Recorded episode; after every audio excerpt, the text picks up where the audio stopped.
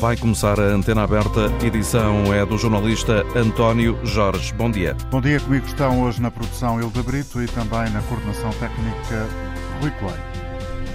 O Orçamento do Estado para este ano, que foi promulgado na semana passada por Marcelo Rebelo de Sousa, contém uma previsão de taxa de inflação de 4%.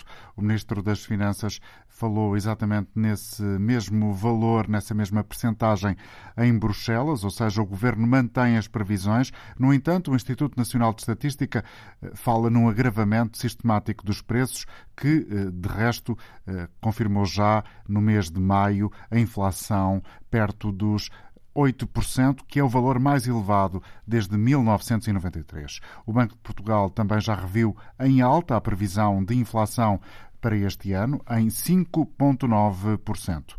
O Primeiro-Ministro António Costa revelou que esta quinta-feira o Governo vai prolongar por mais três meses o apoio extraordinário ao chamado cabaz alimentar, no valor de 60 euros, e indicou que a medida abrange cerca de um milhão de famílias. Mas este cabaz alimentar, com este valor de 60 euros, é, como já ouvimos esta manhã aqui na rádio, insuficiente, como afirmou a DECO, a Associação de Defesa do Consumidor, Rosa Azevedo. A Associação Portuguesa para a Defesa do Consumidor considera positiva a decisão de manter o apoio às famílias mais carenciadas, mas a jurista Ingrid Pereira deixa um alerta ao Governo. Este valor é claramente insuficiente face aos preços que se registram atualmente. Com os preços a aumentar todos os meses, todas as ajudas são boas, mas é preciso fazer outras contas. Entendemos ainda assim que o valor uh, de 60 euros deste cabaz alimentar deveria ser ajustado mensalmente face às previsões da inflação. Então, quanto acha a DECO que cada família deve receber? Não menos de 100 euros. Claramente este valor de 60 euros é insuficiente. Recebem este apoio extraordinário ao cabaz alimentar as famílias abrangidas pela tarifa social de energia e também quem recebe as prestações sociais mínimas. A DECO diz que não chega. Deveria abranger, por exemplo, as famílias que sofreram quebras de rendimento superiores a 20% e também as famílias numerosas. A DECO defende que este apoio extraordinário seja mantido pelo menos até ao final deste ano, já que há cada vez mais gente com dificuldade em gerir o orçamento familiar, que parecem colher a cada mês que passa. Bom dia, eh, Eugênio Fonseca. Obrigado por estar connosco esta manhã, o presidente da uh, Caritas. Obrigado. Julgo que me está a ouvir. Sim, sim. Eu já não sou presidente da Caritas, mas sou da Confederação Portuguesa do Voluntariado. Exatamente. Mas, desculpa. desculpa. Obrigado. Uh, do seu ponto de vista, é preciso também uh, aumentar este cabaz uh, que o Governo se prepara para prolongar nos próximos três meses, ou seja, estamos a falar de um valor de 60 euros, pago de uma só vez para as famílias mais carenciadas, um milhão de famílias, de acordo com a expectativa dos uh, uh, governantes do governo? Uh, quero dizer, bom dia antes de mais a, to a todos os ouvintes e a si Obrigado. e à sua equipa. quero dizer que estou em total sintonia com as medidas que a DECO acaba de referir e, e chamar seja, a atenção. O mínimo 100 euros. O mínimo 100 euros e, e, e chama a atenção para uh, as situações que podem transvasar aquilo que são os critérios uh, considerados para a atribuição deste, deste, deste contributo, uhum. porque nós temos que ter em conta que uh, há rendimentos do salário que se vão manter. Uh, dificilmente uh, irão aumentar enquanto vivermos este período uh, de crise inflacionária, mas, como já foi referido, os custos do consumo e do consumo básico das famílias vão crescer consideravelmente. Esta Por medida, isso... esta medida uh, deixe-me só referir aqui para o nosso auditório que não está próximo desta realidade e que eventualmente desconheça, abrange os beneficiários do subsídio social de desemprego, a pensão social de velhice, os que têm também uh, direito ao complemento solidário para idosos e RSI, Rendimento Social de Inserção, isto entre outras prestações Sim, sociais. Sim, mas, mas, há, há, situações que não... Era aquilo que eu estava a chamar Exato. a atenção. Há pessoas uh, que não estão abrangidas na, que também precisam, nesses claro. grupos mas que vão entrar num processo de privação maior de recursos financeiros, uh, porque os salários uh, mantêm-se, mas uh, há produtos essenciais que, por causa de, de, das restrições do petróleo uhum. e, e de outras, nomeadamente cereais, etc., fazem aumentar os produtos. Portanto, o senhor há dias dizia isto. Que haja, dizia... haja, haja uma condição de recursos aquilo que nós chamamos condição de recursos, que é, que é a abrangência desses grupos, que seja revista para se ter em conta a classe que mais vai ser afetada. Sim, o senhor há dias é escrevia. O senhor há dias escrevia, uh, a propósito da ideia uh, que hoje também nos traz aqui, ou seja, no fundo, quais as medidas que o Governo uh, pode e já tomou para tentar ajudar as famílias portuguesas, em particular, a enfrentarem esta dificuldade da inflação, que está de regresso ao nosso dia a dia de uma forma bem significativa. O senhor dizia que era um penso rápido. Por exemplo, no caso deste cabaz alimentar de 60 euros mais 3 meses, quase não chega a ser um penso rápido inteiro, ou chega? Pois, pois não, não, não chega, não chega de forma nenhuma, porque nós temos que considerar, eu chamo a atenção porque é sempre aí que a crise bate com mais força, é que os pobres ficam numa situação miserável, mas depois temos o perigo da classe média resvalar uhum. para, para a pobreza e fazer disparar. E, no fundo, deixar de ser classe média uh, e deixar de ser classe média e engrossar a taxa que já é muito preocupante da pobreza em Portugal. E nesta classe média eu chamo a atenção para a necessidade do apoio às pequenas e médias empresas. Uh, são muitas e, e, se, não, se não for, pelo menos, concedidos apoios uh, na, na, no que diz respeito a combustíveis, por exemplo, se não forem uh, apoiados e, estimulados os agricultores a, a, a, a, produzirem agora, sobretudo, mais uh, milho e. Uh, e outros cereais? E, e outros tipos de cereais, mas, sobretudo, milho, o girassol, são fundamentais. Portanto, os apoios às empresas são fundamentais. E outra situação que me parece que também era importante era retomarmos aquilo que fizemos na pandemia, que eram as moratórias. As moratórias uh, das prestações de crédito ter, à habitação.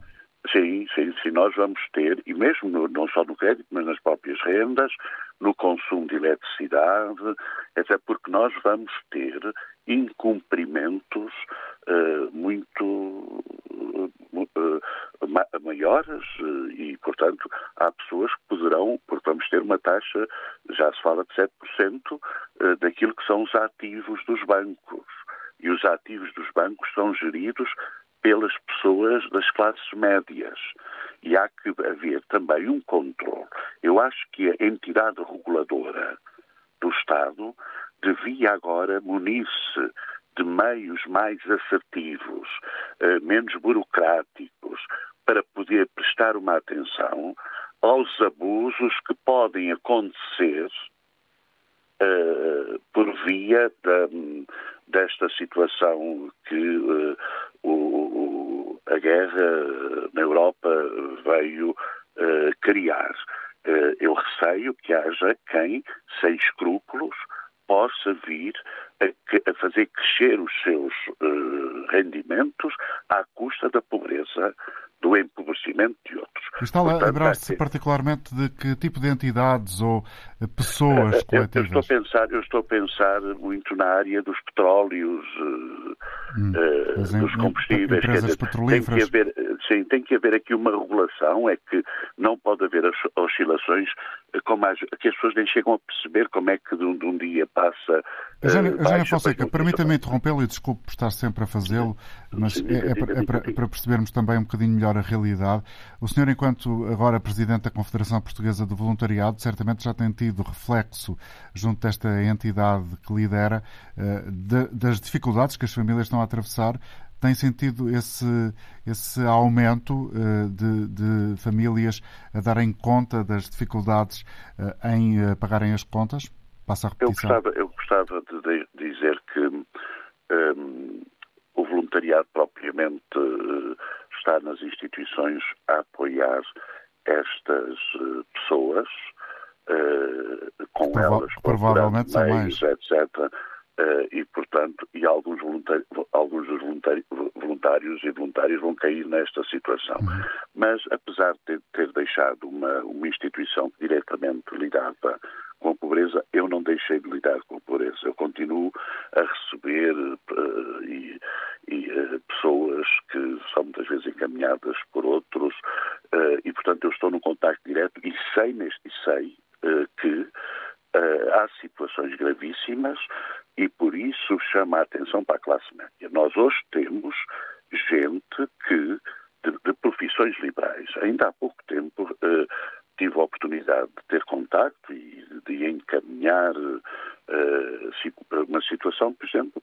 de uma pessoa que uh, tinha o seu escritório uh, e por razões que não têm propriamente a ver com, com esta questão da inflação, mas não deixam de ser situações que requerem do Estado uma resposta imediata sob pena das pessoas se irem afundando nas dívidas que vão contraindo.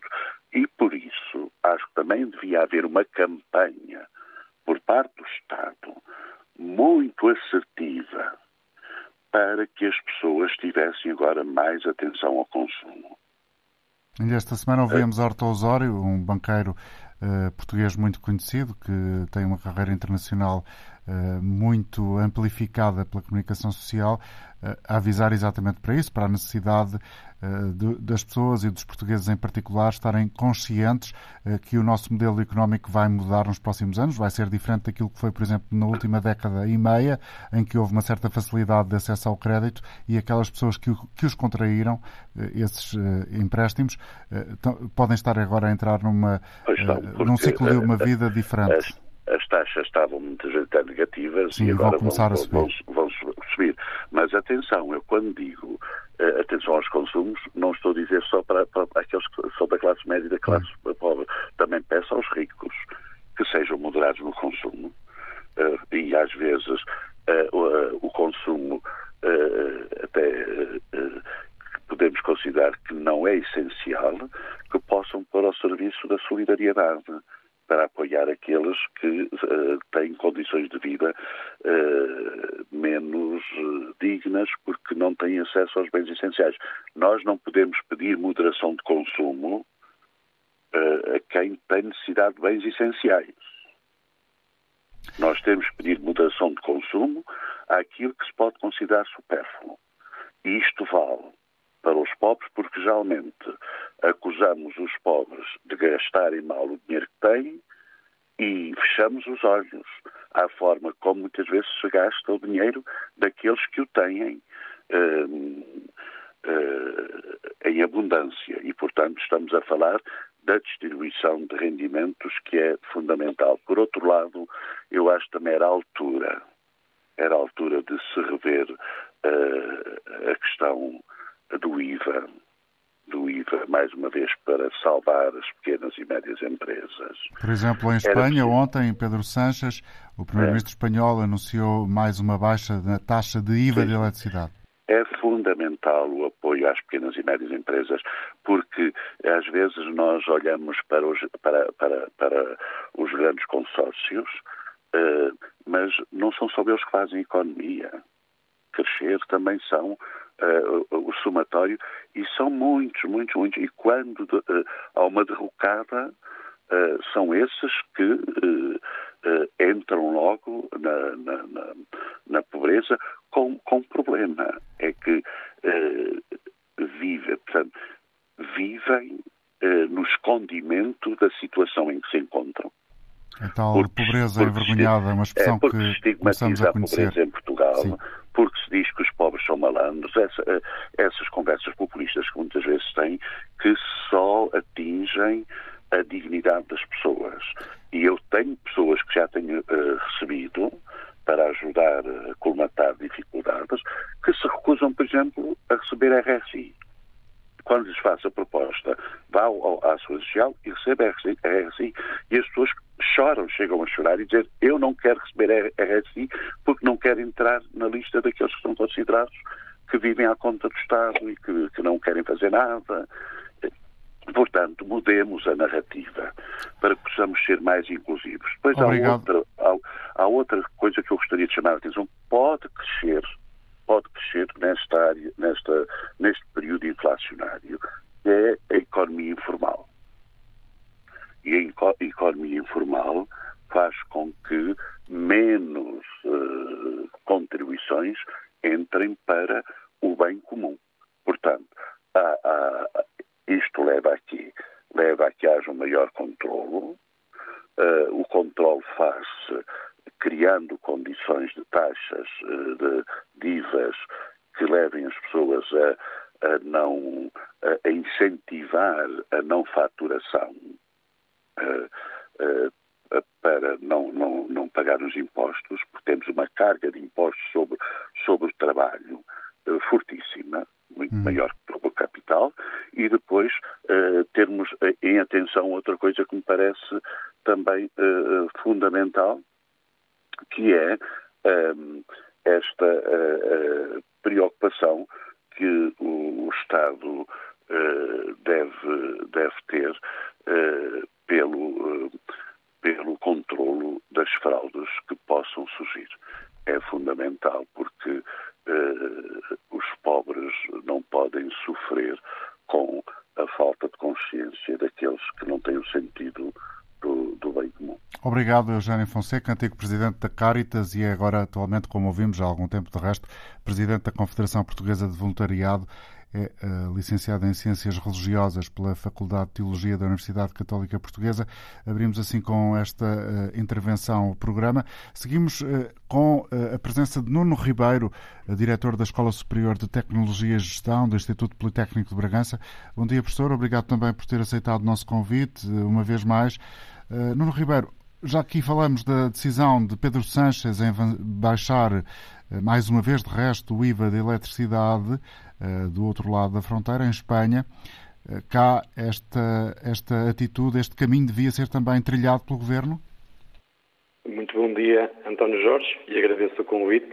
E bom dia aos ouvintes da Antena 1. Uh, eh, Deixe-me, antes de abordar essa temática da energia, uh, fazer duas notas prévias que têm a ver com uh, a opinião que tenho em relação à forma como quer a União Europeia, quer o governo português reagiram a esta questão da inflação.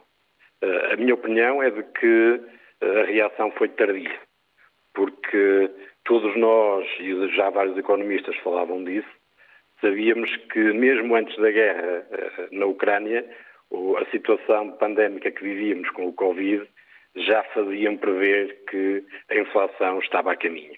E a opinião que tenho é de que a própria União Europeia uh, reagiu de forma uh, muito lenta a tudo isto e, como sabemos, o governo português, enquadrado nesta Europa, foi também um bocado tarde que reagiu a este aspecto. E está a reagir, então, portanto, ainda assim a conta-gotas. É essa a sua convicção?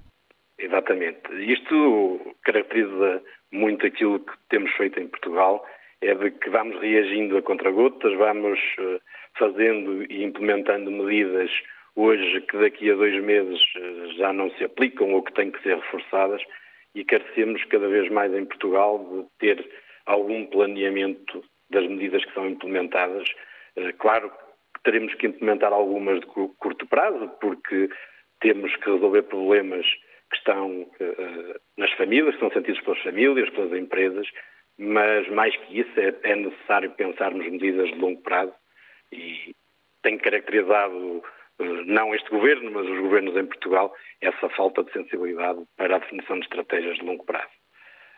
Em relação à questão que me coloca, Que é, é no fundo, uma questão de, de, de, exemplo que alguns países já estão a tomar para tentar combater e atenuar junto eh, dos seus cidadãos os efeitos eh, que a guerra está a levantar. Eh, este é um exemplo que, eventualmente, pode ser replicado, não sei se na, na, igual medida em Portugal, mas pelo menos em outras áreas? Uhum. Sim, parece-me que sim. E o exemplo que dava o, o o António Jorge da questão da redução da taxa de IVA da eletricidade. Eh, parece-me uma medida que pode ser adotada uh, e será fundamental para muitas famílias. No entanto, uh, aquilo que nós, também, por exemplo, sabemos, a França uh, por criar aquilo que chamou o cheque inflação, né? nós em Portugal temos sempre esta necessidade de complicar o que é fácil, porque se tivermos bem identificadas as famílias que serão mais vulneráveis, as empresas que estão mais vulneráveis e tal como dizia anteriormente o Eugênio Fonseca, uh, as pequenas e médias empresas, uma boa identificação daqueles que poderão vir a ter problemas permitiria que nós tivéssemos medidas, como aquela do cabaz alimentar ou das botijas de gás, que também tenho o apoio, mas sem estarmos a complicar e, por que não, a ideia de um cheque desde que as famílias estejam identificadas, por forma que não tenhamos esta, esta perspectiva das famílias terem eh, que recorrer a vários locais para terem esses apoios. Em relação às empresas, e já agora deixe-me que acrescente, eh, é fundamental que no âmbito destas medidas eh, de curto prazo que temos que ter para pequenas e médias empresas, tenhamos também uma aposta, claro que agora elas têm que ser tomadas, mas tenhamos também uma aposta nos meios de produção. Eh, por exemplo, em relação às, empresas da área agroalimentar, né, há que ter aqui uma estratégia de longo prazo, por forma a que nós, Portugal, mas também me parece a Europa, consigamos não estar tão dependentes desses fatores endógenos na reação e na, na, na forma como evolui, evolui, a economia. Ou seja, redirecionar, uh, por exemplo, a área produtiva no setor agroalimentar uh, para alguns produtos que fomos abandonando nas últimas décadas exatamente. e que agora fazem falta. E nós temos a questão do Alentejo, né, em Portugal, que estamos numa fase até de alteração de algumas culturas uh, no Alentejo, que, repensando tudo isso, poderiam podíamos manter a aposta em alguns daqueles, uh, daqueles cereais mais clássicos que teríamos uh, e seria fundamental que o fizéssemos. Por isso, a própria Europa, e até porque criámos estas dependências, tem que repensar o seu modelo económico, porque quando nós estamos, e como todos sabemos, tão dependentes de um país como a Ucrânia em relação aos cereais, claro que será uh, muito fácil que com uma guerra como esta, que infelizmente ninguém, deseja, ninguém deseja e hum. esperemos que se resolva, uh, que todos os países da União Europeia sintam. Isto essa questão permite... que o senhor, essa questão permita-me também interrompê-lo eh, uma vez mais. Eh, essa questão que de resto o senhor sublinhou logo no início da sua intervenção é relevante, até porque começa hoje mais um Conselho Europeu e amanhã a questão da inflação será tema central. O senhor disse no início que a União Europeia está a reagir quase a conta-gotas a esta, a esta realidade. Está à espera que eh, possa surgir deste Conselho Europeu eh, uma, uma lufada de ar fresco, uma capacidade maior da União Europeia em encetar medidas que possam trazer algum alívio eh, aos tecidos empresariais e às, às famílias e aos cidadãos, no fundo? Parece-me que sim, inclusive porque a própria União Europeia, em relação a todos os aspectos que dizem respeito às dívidas dos países, da União Europeia vai ter que rever todo esse processo, não é? E espero que sim, que saia um pacote que permita ajudar ou contribuir para que os países possam ser mais assertivos nas medidas que tomam para ultrapassarmos esta época eh, inflacionária. Mas agora deixe-me que acrescente. Também é preciso que tenhamos noção de que o próprio Banco Central Europeu tem que reagir e não ter medo em relação à, à taxa de juro. Uh, a teoria económica permite-nos, e sabemos, né? uh, nesta fase é fundamental e, e, que o Banco Central Europeu não tenha medo de uh, aumentar as taxas de juro. Porque se não o fizer, tenho receio de que com estas medidas uh, contra gotas que vamos implementando, quer a Europa, quer os vários países da União Europeia, que não consigamos uh, ou que consigamos resolver a situação uh, momentânea, mas que continuemos a ter os mesmos fatores que contribuirão no futuro para que volte a acontecer. Por isso realço este aspecto de, das taxas de juro e, e, o receio. Há dias ouvia, ouvia o Conraria dizer que já devíamos ter mais dois pontos percentuais ou três nas taxas de juros, concordo, concordo plenamente com ele, porque seria uma forma também de controlarmos a inflação. Muito obrigado, Nuno Ribeiro, diretor da Escola Superior de Tecnologia e Gestão do Instituto Politécnico de Bragança, economista, que nos deixou também aqui um contributo para esta reflexão que tentamos produzir eh, com a colaboração dos nossos ouvintes. Raim Ismail está em Santarém. Bom dia para si, bem-vindo ao programa. De que forma é que a inflação se faz sentir no seu dia a dia? Uh, bom dia. Uh, eu sou pai de três filhos um, ehm, e ir ao supermercado tornou-se um martírio, não só pelos preços, como a falta de pessoas para trabalhar Uh, demoramos horas nas caixas para pagar, não há pessoas para trabalhar. Os preços estão cada vez piores. Uh, ainda por cima, agora somos bombardeados constantemente na televisão por publicidades que nos dizem que o produto é mais barato ali. Vamos a ver, é mais barato 2 cêntimos, quer dizer, como, como, se compensasse o gás óleo para, para ir comprar um produto 2 cêntimos mais barato. Uh, a mim só me faz confusão. Uh, 60 euros vai, dá para quê? Para, toda a gente sabe que a base da saúde das crianças, e eu falo por mim tenho três filhos, é a alimentação em casa. Variar a alimentação, como é que uma pessoa consegue comprar carne, peixe, uh, laticínios, iogurte, quer dizer, estamos a falar de produtos essenciais para a vida das crianças, que hoje em dia é, é impossível. Uh, os produtos da marca própria dos supermercados uh, estão quase sempre esgotados agora. Vemos prateleiras vazias de produtos da marca própria. Vamos viver como? Vamos fazer o quê? Os 60 euros ajudam o quê? Quem é que vai receber os 60 euros? Eu, eu, por exemplo, a minha esposa recebe um bocadinho uh, acima da média. Uh, quando, quando, digo a média, falo do, do ordenado mínimo. Porque, porque é professora, uh, já não tem direito. Mas, entretanto, tenho que pagar o IMI na mesma, tenho que pagar o IUC, tenho que pagar impostos por tudo e por nada. Qualquer dia, até para, até para libertar gases, vamos ter que pagar impostos. A mim faz-me confusão. É, porque é que temos um país com tão pouca gente uh, e, e, tantos deputados, tanta. Este, este país não, não, não, não, não evolui. As pessoas, a mentalidade das pessoas nunca vai evoluir, porque chegaram as eleições e votaram a votar nos mesmos. E o país continua como está. Uh, onde, uh, na região do país em que eu moro, eu moro em Rio Maior, no distrito de Santarém, para ir de autocarro uh, de Rio Maior para Santarém, estamos a falar de uma, de uma distância de 20, 21 a 22 km. Um bilhete de autocarro, que é o único autocarro disponível, um bilhete de autocarro custa 4 euros 20 cêntimos. Uma viagem. Se tiver que voltar, são mais 4 euros 20. Como é que como é, como é, que se consegue suportar Muito isto? obrigado, Raim, pelos seus exemplos e pelo eh, testemunho que aqui trouxe. Vamos ouvir agora noutro ponto do país, em Pova de Lanhoso, no Minho, portanto. Conceição Rego, bom dia. Bom dia, como está, Sr. Doutor António Jorge? Passou bem? Olha, eu estou muito emocionada, Sr. Doutor, porque é a primeira vez que eu falo para uma rádio, nunca falei na minha vida. Tenho 71 anos, nunca falei para uma rádio. É a primeira vez, peço desculpa ao Sr. Doutor por estar nervosa, mas é assim, eu vou tentar explicar a nossa situação, que sou eu e meu marido, não é? Nossas reformas são muito pequenas. O meu marido contou 48 anos para a Segurança Social, Sr. Dr. António Jorge. Tem uma reforma de 500 e poucos euros, 530. Ele, só para a farmácia, vai metade do dinheiro para medicamentos. Ele, ele é, tem todos os problemas, eu costumo dizer que é, tem todas as doenças. Sr. António, eu tenho 325 euros, a minha.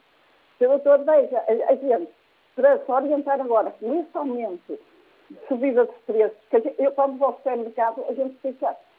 Eh, ficamos, olha, eu não tenho palavras, Sr. Dr. António Jorge, eu não, não consigo expressar o que eu, o que eu gostaria. Mas uh, percebe-se bem, apesar dessa dificuldade que a senhora está a dizer que tem, percebe-se bem, ao contrário do que diz, a dificuldade que é a vida é. Da senhora e do seu marido com esse nível de rendimentos que aqui já disse. Olha, é exatamente, Sr. Doutor. Não tenho nem mais um cêntimo de lado nenhum. É, é, é esse rendimento que nós temos ao fim do mês. O que me pensava, as, as vidas de gás têm um aumento enorme. É tudo, tudo, tudo. Agora, o governo vai dar para o mês que vem, vai lá pôr o retroativo, que era já para dar em janeiro, ainda não deu. Eu estou como diz o meu marido e é verdade. Ele que é, isso já devia ter começado a dar logo em janeiro, não era agora para julho, 10 euros, não é? Que é o aumento. Então, doutor Reja, isso ou, que as coisas aumentaram, isso não é nada. Não faz eh, diferença praticamente. Obrigado pela sua colaboração. Bom dia, Conceição. Obrigado por ter estado connosco. Cumprimento uh, Romão Lavadinho, Presidente da Associação dos Inquilinos Lisbonenses. Obrigado por estar também aqui hoje na rádio, mais uma vez. Uh, a questão uh, que o traz cá tem a ver com outra realidade associada à inflação. Exato tem a ver Exato. com a atualização das rendas todos os anos, que se faz de forma automática com base na inflação. E ora temos uma inflação nos valores que eh, já aqui dissemos e que é público, Sim. Eh, que são públicos e todos nós sentimos no dia a dia. Eh, qual é a realidade que antevém que possa vir a, a, a constatar-se no país com as rendas a, a serem atualizadas em função da inflação se nada for feito? Sim, senhora, muito obrigado pelo convite uh, e eu tenho estado a ouvir os anteriores participantes. Queria felicitar todos, uh, felicitar também a Antena 1 e o senhor pelo programa e dizer o seguinte: como sabemos e como toda a gente sabe, apesar de muitos não, não, não acreditarem, nós vivemos num país com salários muito baixos. Os rendimentos, essa senhora que agora acabou de falar, com 800 euros, o que é que ela pode fazer por mês com 800 euros? com a agravante agora da inflação uh, e do custo de vida que uh, subiu substancialmente. Portanto, relativamente ao arrendamento, uh, o que nós dizemos, a Associação de Inquilinos, o que diz é o seguinte: não é possível este ano, e nos futuros anos vamos ver, mas este ano, no ano 2022, preparar para 2023, não é possível o aumento do valor da inflação no valor das rendas as rendas hoje já são valores especulativos. E para os mais pobres, aqueles que têm rendas ainda anteriores a 1990, vão ter um aumento que é impossível suportar. Como essa senhora, não é possível suportar um, um aumento de mais um mês de renda por ano. Isto é, se a pessoa paga, por exemplo, 500 euros, 7%, eh, 8% são mais quase 60 euros por mês. Como é que uma pessoa pode viver com essa, nessa situação? Não é possível. Nós temos dito ao Governo e ao Sr. Ministro temos dito que isto é impossível este ano. Portanto, a lei não pode ser cumprida este ano. Tem que haver uma norma travão para resolver este problema. E a e norma é que, travão... E, e, que, e que resposta é que tem tido de, por parte do Ministro Pedro Nuno Santos? Que por enquanto não podem dizer nada porque ainda não saiu no, no eh, o decreto uh, que refere qual é o valor da inflação para o ano que vem. E, portanto, como isso ainda não está definido, não nos deram qualquer resposta. Aliás, não falámos com o doutor Nuno Santos, mas falámos com a, com a Secretária de Estado e ela, a resposta que nos deu foi relativamente a esta questão que nós colocámos. Não é possível, por enquanto, dar resposta. Aquilo que deixámos que sugestão e que temos vindo a afirmar durante os últimos dias é de que o governo português, aliás, como já foi dito aí, a exemplo de alguns governos da Europa, toma algumas medidas. Para o caso das rendas, tomar a medida, uh, no nosso ponto de vista, nem devia de haver aumento nenhum, tendo estas condições, mas aceitamos que eventualmente o governo em venha Espanha, a propor... Em Espanha, por exemplo, já aqui citamos 2%. o caso de Espanha, que é aquilo que está ao nosso lado, que é óbvio, eh, há, há, já essa medida tomada no âmbito do chamado uh, plano de resposta à guerra, portanto, o, o aumento das rendas está limitado até 2%. Exatamente. E o que nós propomos aqui à Associação de Inquilinos é que eh, o Governo siga uma coisa mais ou menos deste género, possivelmente um pouco abaixo, dado que os aumentos dos salários em Portugal foram apenas de 0,9% para a função pública e não, no privado, em alguns casos 1%, mas em muitos casos não houve aumentos nenhum. Ora, nós propomos que o Governo eventualmente possa surgir, uh, decidir que o aumento seja apenas de 1 a 2% isto seria uma, uma, uma, forma de ajudar algumas famílias, porque mesmo com este valor, há famílias que não têm condições para pagar. E o que é que o governo vai fazer?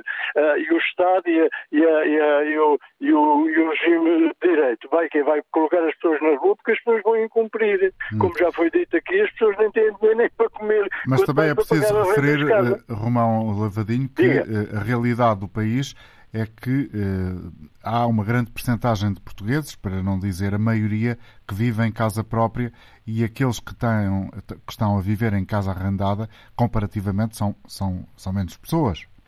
Sim, são menos pessoas, mas devo dizer-lhe, segundo os cálculos que já, já verifiquei nos censos de 2021, uh, os censos de 2011 davam 730 e tal mil famílias no mercado de arrendamento. Nos censos de 2021 já falam em 920 mil, é quase um milhão de famílias que vivem em arrendamento. Portanto, é muita gente, como deve calcular, e nem toda a gente tem possibilidades de pagar 20 ou 30 euros por metro quadrado no arrendamento, como sucede em Lisboa. Em Lisboa, na área, por exemplo, nas, nas, nas, nas freguesias mais periféricas, sei lá, Benfica, Lumiar, uh, Carnida, etc., já se verificam verbas na ordem dos 20%, ou seja, uma casa de 50 metros quadrados paga mil euros. Ora, e mil euros, como nós sabemos com os salários que existem, não é possível as pessoas pagarem, porque isso representa uma taxa de esforço no seu, no seu rendimento na ordem dos 40% a 50%. Há estudos que já dão até 60% de taxa de, de, esforço para pagar a renda. Ora, ninguém pode viver com 40% uh, para, para os restantes problemas da vida. Uh, por exemplo, agora como se vê o petróleo, o gás, uh, a comida, tudo isso aumentou, não é? A gente vai ao supermercado e gasta muito mais dinheiro do que gastava. Ora, uma família como aquela que falou antes de mim, que tem um rendimento de 800 euros, não suporta nada disso, é completamente impossível. É? E, portanto, o que é que as pessoas fazem? Passam fome? É? As pessoas o que me dizem é só deixam de pagar a renda da casa quando já não têm mais nada para deixar de pagar. E se deixar de pagar a renda da casa, logicamente e juridicamente, estão na perspectiva de poderem ser despejados por não incumprir uma, uma, uma, esta questão. Ora, e o Estado e o Governo tem que tomar algumas medidas nesse sentido. Se uma lei, a lei de bases da habitação, que já devia estar em prática e já devia estar a ser aplicada. E, como lhe digo, há mais de 700 mil casas devolutas. Só em Lisboa há 50 mil casas devolutas. E neste, neste, neste, eh, nesta situação toda, o que é que o Governo faz? Obriga, obriga os proprietários a pôr as casas no mercado de arrendamento ou então cumprir a lei aumentando o valor do IMI para três ou quatro vezes, ah, essa é uma situação, mas que a maior parte dos municípios não aplica. E, portanto, as casas não estão no mercado de arrendamento, não é porque haja falta de casas, é porque não há vontade por parte dos proprietários, de alguns, claro, há outros proprietários quem eu posso saudar. Quando foi na pandemia, houve proprietários que suspenderam o pagamento das rendas aos seus inquilinos. E disseram que depois, a seguir à pandemia, combinavam como é que haviam de fazer. Mas há outros que tiveram-se nas tintas para isso e, quando não pagaram, tentaram despejar. Só não despejaram porque a lei não permitia. E, portanto, é isso que hoje é preciso fazer e é preciso que o Governo, o seu Primeiro-Ministro, ainda ontem teve, teve na Assembleia da República, responda, de facto, a esta situação, como já foi dito aqui por anteriores pessoas, de forma rápida e sem aquelas burocracias todas que é preciso. Sabe-se muito bem quem são as famílias que estão em situação difícil, sabe-se muito bem quem são as empresas pequenas empresas que estão em situação difícil, não falo nem nos bancos, nem, nem Petrogal, que tiveram lucros e os bancos têm lucros de milhões de euros. E a, e a Petrogal é a mesma muito, coisa. Muito obrigado pela sua colaboração, Presidente da Associação dos Inquilinos Lisbonenses. Bom dia, António Frias Marques, da Associação Nacional de Proprietários. Agradeço também a sua colaboração. Este exemplo que já aqui foi dado de Espanha é um exemplo que vê com bons olhos ou nem por isso? Ou seja, limitação do aumento das rendas, no caso espanhol, pelo menos até setembro, até 2%. É, muito bom dia, António Jorge e todo o auditório. Eh, vamos ver, a situação social e económica de Espanha é completamente diferente da nossa. Quer dizer, nós, eh, se vamos comparar Portugal com Espanha, também temos que comparar Portugal com França, ou temos que comparar Portugal com outros países ainda mais pobres, não é? Eu penso que devemos devemos funcionar de forma autónoma. Eu sei que realmente em Espanha há outro tipo de realidade e as rendas em Espanha também são muito mais elevadas, mas em compensação a bilha de gás, por exemplo, que já foi falado, é, custa metade do preço. Bom, eh, em relação a este problema do arrendamento, eh, é evidente que nós, como proprietários e senhorios, somos sensíveis a todo o problema social. Eh, mas não podemos também perder de vista é que os senhorios e as suas famílias também têm que pagar as suas despesas, também vão ao supermercado e, e também sabem os, o preço a que pagam as coisas. E dependem de muitos que... Eh, desse rendimento. Pronto, e vivem muitos desse rendimento. Aliás, há uma série de mitos urbanos, ainda bem que falou nisso, porque é frequente, mas muito frequente mesmo, haver inquilinos mais ricos e a viver melhor do que os senhorios. Isto é a realidade. Mas depois há uns mitos urbanos que o senhorio é muito gordo, anafado, fuma charutos, acende o charuto com uma nota de 50 euros, essas coisas todas assim. Depois é apresentado dessa maneira, mas se isso foi assim alguma vez, já há muitos anos que não é. Agora, quanto ao problema das rendas, eu devo dizer o seguinte.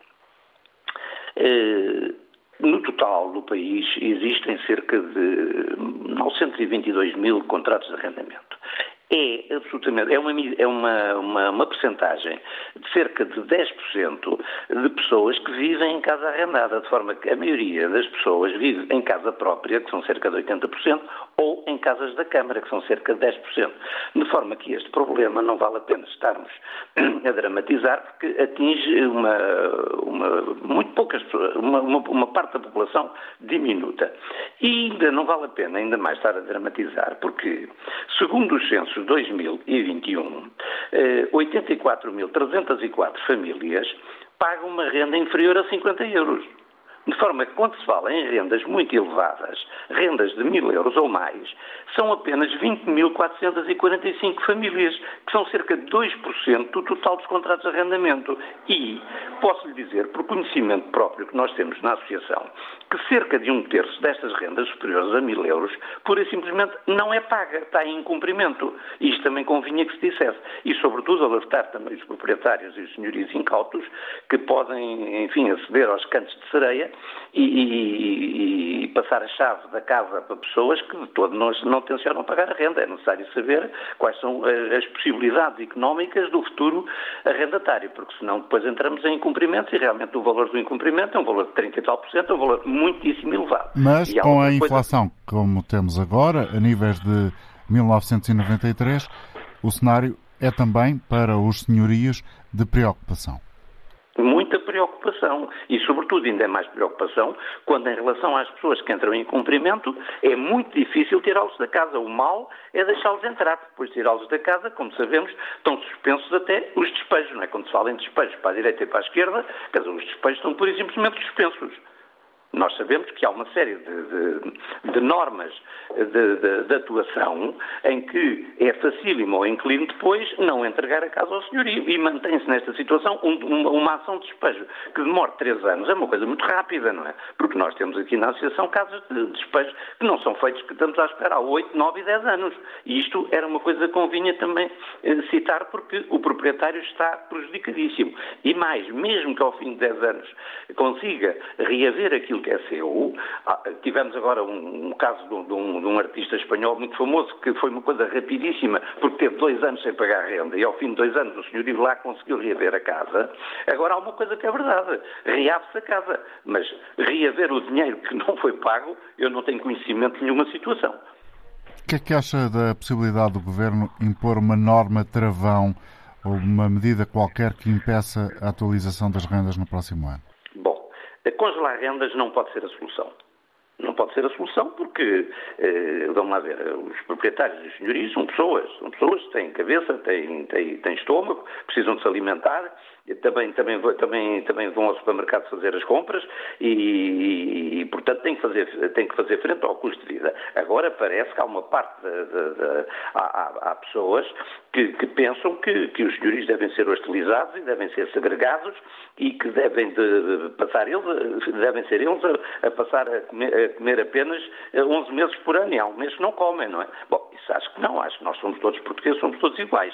Agora, se há situações, e acredito que haja situações sociais muito graves, não só eh, muitos senhorios e nossos associados são sensíveis a todos os problemas e, e quando as pessoas são educadas e, e, são pessoas trabalhadoras e honestas, eh, todos os senhorios fazem os possíveis para acompanhar, enfim, para poderem para poderem ajudar com, com, e, e, até prescindindo do, do, do, pagamento da renda. Agora, eh, nós sabemos também que de, eh, quem tem que resolver este problema é o Governo. E se realmente há um plano de, de, de recuperação e resiliência, e, e, temos que realmente dar resiliência às famílias. E aí, quer dizer, tem que ser o Estado, porque o Governo existe é para, é para isso mesmo. Os senhorios e os proprietários não podem ser transformados em, em instituição de, caridade. Obrigado. embora muitos muito embora muitos o façam e o pratiquem, e, perante as, as, emergências que vão surgindo, quer dizer, realmente isso é uma missão eminentemente social e que tem que ser resolvida por quem de direito. Obrigado, António Frias Marcos, por ter estado também connosco, o Presidente da Associação Nacional de Proprietários. Vamos ouvir, a partir da Sertã, Jaime Espadinha. Bom dia. Bom dia. Bem-vindo ao programa. Olha, bom dia. É a primeira vez que estou para falar e agradeço o tempo pouco tempo de antena, porque estamos quase no final. É? Eu só venho falar de uma coisa muito rápida e penso que não só para aqui para a zona do interior, mas também para muita gente, muitas pessoas que utilizam, que são as tais derivado deste aumento esperatoso do gás e da eletricidade, não é? Para muita gente.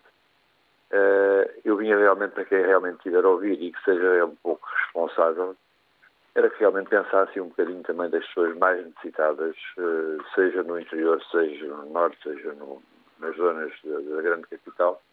Muita gente ainda utiliza eh, a bilha de gás para, para, o seu consumo diário, não é? Quanto é que custa Eu, uma botija de gás? Neste momento está quase nos 34. E pela, 34 euros. 33, 90 e tal, portanto 34. Desde que estou aqui subiu eh, uma média de, portanto até hoje, 8 euros. E para aquilo que eu vejo, com a idade que tenho, de quase 63 anos, se isto continuar e a guerra não vai, não vai acabar tão depressa, se isto continuar assim, e se realmente o senhor Putin resolver fechar realmente a boca do gás de fornecimento às pessoas, eu estou a ver como é que uma família com cinco ou quatro ou cinco filhos eh, que, que utiliza uma bilha de gás de 13 quilos se vai manter com este problema da inflação sempre a subir, pior do que 2012, não é? com, o tempo da Troika, como é que a pessoa se vai conseguir eh, fornecer com uma bilha de gás que provavelmente isto é capaz de ir até aos, aos 50 euros ou 40 e tal euros uma bilha de gás, 13 quilos, não é? Portanto, isso é um bocadinho inaudível. E era bom que realmente o Governo, em Assembleia, a quando ela o faz, que pensasse um bocadinho sobre esta matéria, porque as pessoas qualquer dia deixam de comprar medicamentos para comprar, para encher a boca aos filhos, não é? Obrigado, Jaime, pela sua participação e pelo testemunho que aqui trouxe, a partir da Sertã, no Porto. Carlos Lopes, bom dia. Muito bom dia, permito-me cumprimentar-os e os ouvintes da Antena 1. A grande preocupação é, efetivamente, eh, aquilo que o Sr. Primeiro-Ministro eh, ontem disse eh, como novidade, já não é hoje, que é o alargamento por um trimestre do apoio do capaz alimentar de 60 euros. É uma medida pontual, mas é uma medida que ajuda principalmente a essa quantidade de pessoas, são centenas de milhares, se não um milhão de pessoas, que têm pensões abaixo de 300 euros e outras que têm 300 e pouco euros. E quando os senhorios e outras classes, a classe média, que também está a passar dificuldades e que são proprietários e que têm dois carros e que têm, digamos, formas de complementar de ganhar, tem que pensar efetivamente é nesses reformados com essas baixinha, baixinhas reformas miseráveis. Por isso, são medidas pontuais, mas que o governo não pode de maneira nenhuma ficar por aí tem que ir também pelo gás, que em abril custava 35 euros e que baixou para os 34, e que realmente, mesmo sem a guerra da Ucrânia, já era previsível nós termos este ciclo económico com uma inflação. Não é tão gravosa, não seria tão gravosa, é por causa da guerra, sem dúvida alguma. Temos que pensar, em, ou o governo terá que pensar para os impostos, em termos gerais, criar benefícios aos senhorios com a, a, entrada de uma possível lei de travão, limitando, não é congelando, limitando o crescimento das rendas, e também o senhor governador do Banco de Portugal não pode vir, com o desplante que vem, dizer de que as famílias vão conseguir ultrapassar a situação do aumento das taxas de juros, que, como nós sabemos, o Banco Central Europeu vai ter que o fazer. Por isso, há, tem que haver aqui um diálogo, uma percepção da parte da população de que, efetivamente, o governo português tem possibilidades de mexer aonde pode mexer, em tudo pode mexer no IVA, no, no ISP em relação uh, ao combustível, gasolina, gasóleo, baixar o ISP. Pode o fazer e não está a mexer no IVA. Por isso, ter medidas paliativas é insuficiente. Tem que ter é a noção, como parece que já tem, que a inflação não é meramente pontual. É estruturante e, vai, e veio para ficar um longo tempo, da mesma forma que a guerra, ao que parece, não vai acabar amanhã nem depois da manhã, vai se prolongar também algum tempo a termos uma paz e a termos uma recuperação económica. Desejo um bom dia. Muito obrigado. Obrigado, Carlos Lopes, pela sua participação. É com esta intervenção que concluímos a emissão de hoje. Bom dia e até amanhã.